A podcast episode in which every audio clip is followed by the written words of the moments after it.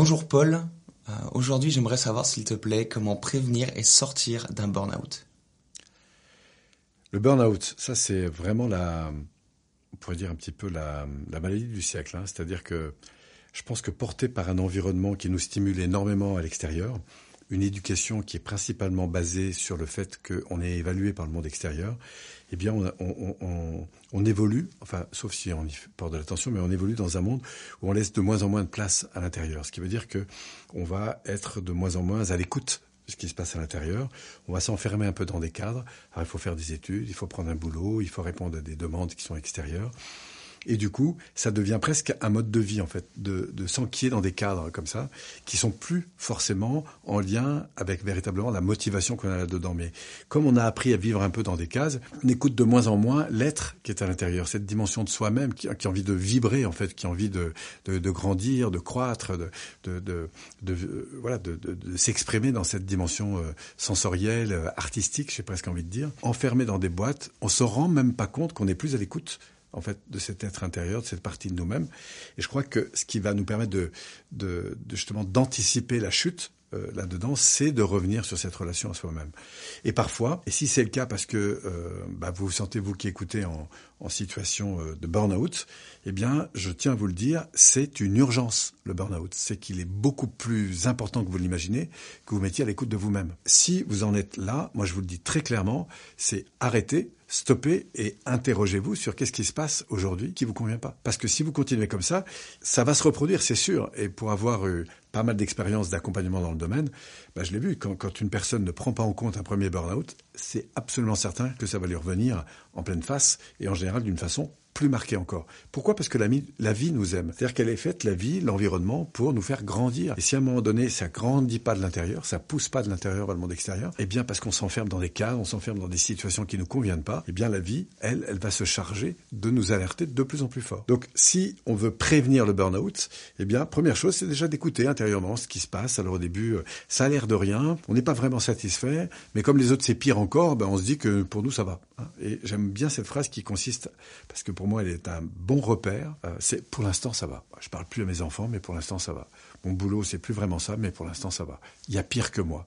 Bon, bah, c'est bien au début parce que ça permet de s'adapter à des circonstances qui ne sont pas forcément euh, très favorables.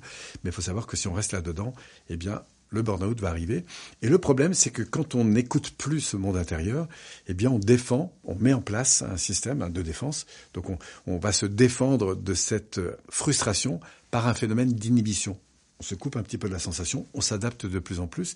Et comme on donne peu place à cette personne qui est à l'intérieur, eh bien, par effet d'amour, par besoin d'importance, on va développer plus encore des comportements de suradaptation à un environnement qui ne nous convient pas. Et c'est pour ça que je crois que c'est très important d'être attentif.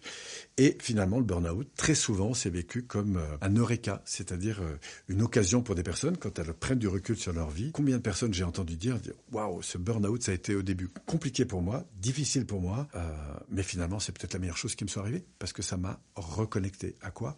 Ah, mais c'est important. Reconnecter à cette personne qui a envie de vibrer, qui a envie de vivre, qui a envie de, de, pouvoir exister à partir de cette sensibilité, à partir de ses désirs, ses envies, etc., etc.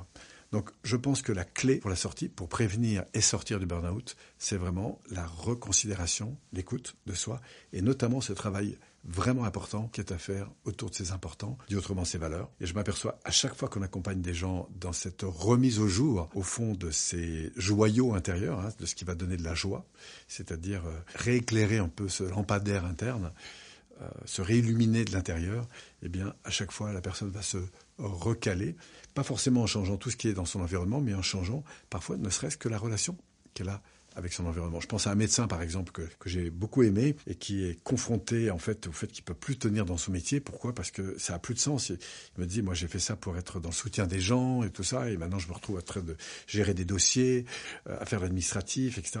Et puis, je, je lui dis, mais qu'est-ce que tu as perdu, en fait? Et au bout d'un moment, il en avait presque les larmes aux yeux. Il dit euh, Je suis épuisé, j'ai plus du tout la relation avec mes patients, etc. Et là, je vais le reconnecter justement. Mais qu'est-ce que tu vis à travers cette relation? Voilà, ben je retrouve de l'humanité dans mon métier. Ce pourquoi d'ailleurs j'ai fait ça à l'origine. Je retrouve l'envie d'aider les gens. Je vois que les gens sont désespérés, être à l'écoute et tout ça. monte là-dedans, ressens ça. Et puis maintenant, imagine que lundi prochain, quand tu vas aborder euh, ta standardiste, ton prochain patient, tu te mettes vraiment dans cette énergie. Et il m'a dit, écoute, c'est incroyable, mais après euh, le retour d'un premier séminaire qu'il avait fait, justement, sur lequel je l'avais emmené justement sur la remise en avant de, de, ces valeurs. Et je dis, bah, tu sais, avant de remplir un dossier, il y a d'abord une relation, et peut-être que la manière dont tu parles à la personne, dont tu l'accueilles, dont tu euh, vas te la, rassurer euh, dans ton bureau, la manière dont tu vas la valoriser avant ou après, au moment où tu vas la quitter, c'est là que tu vas mettre de l'humanité. Et parce que tu mets de l'humanité dans ta relation, tu vas voir que dans ton dossier, les choses vont se passer mieux. Il m'a dit, c'est incroyable cette histoire. C'est-à-dire que par en fait, j'avais moi-même éteint, en quelque sorte, c'est important, et je m'étais enfermé, sans l'air de rien, dans cette espèce d'infrastructure qui me déshumanisait complètement. Et du coup, je me plaignais que l'environnement était déshumanisé. Et en fait, j'étais la première raison, la première source de cette déshumanisation. Et c'était pas un défaut, c'est simplement que j'ai oublié de reconnecter, en fait, pourquoi je faisais ce métier, qu'est-ce qui donnait du sens profond à la relation que j'établissais en tant que médecin, mais ça aurait été pareil si j'avais été maçon, euh, menuisier, euh, boulanger ou formateur, ce que vous voulez. Voilà, donc remettre de l'humanité, je pense que c'est la première chose à faire. Et ça va passer par de l'écoute, la considération de soi-même, pour remettre au jour, en fait, ces fameux importants. C'est tout ce que, ce à quoi j'aspire, en fait, dans mon métier. Et du coup, concrètement, pour une personne qui est en situation de burn-out maintenant, qu'est-ce que, qu'est-ce que tu lui conseilles? Alors, la première chose que je lui conseille de faire, et c'est ce que je ferai pour moi, c'est de prendre un petit carnet et de commencer par noter tout ce que je ne voudrais pas changer dans ma vie aujourd'hui. Qu'est-ce que j'ai aujourd'hui que je ne voudrais pas perdre? Est-ce que j'ai de l'eau chaude? Est-ce que j'aimerais qu'on me retire? Non. Est-ce que j'ai mes mains? Non. Voilà. Et noter 350 choses à faire en moins de 3 jours. 350 choses.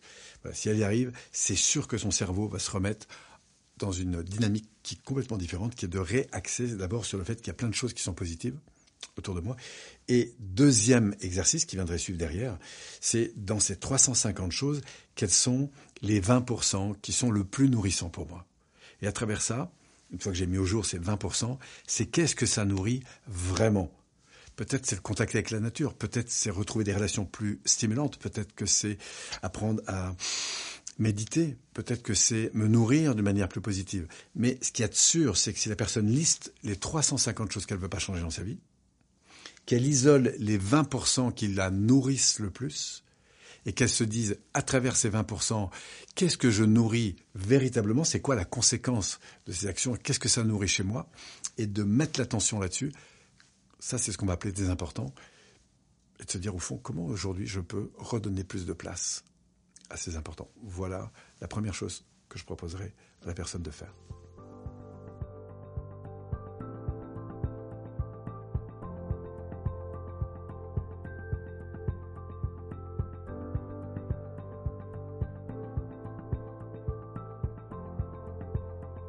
Alors merci vraiment pour votre écoute. Et si vous sentez ou si tu sens que ça pourrait euh, t'aider à aller un petit peu plus loin, que les thématiques concernant les valeurs, la vision, la mise en action, l'énergie, la communication t'intéressent, eh bien je te propose de cliquer sur le lien ci-dessous pour aller un petit peu plus loin avec moi. Au grand plaisir de te retrouver. Merci.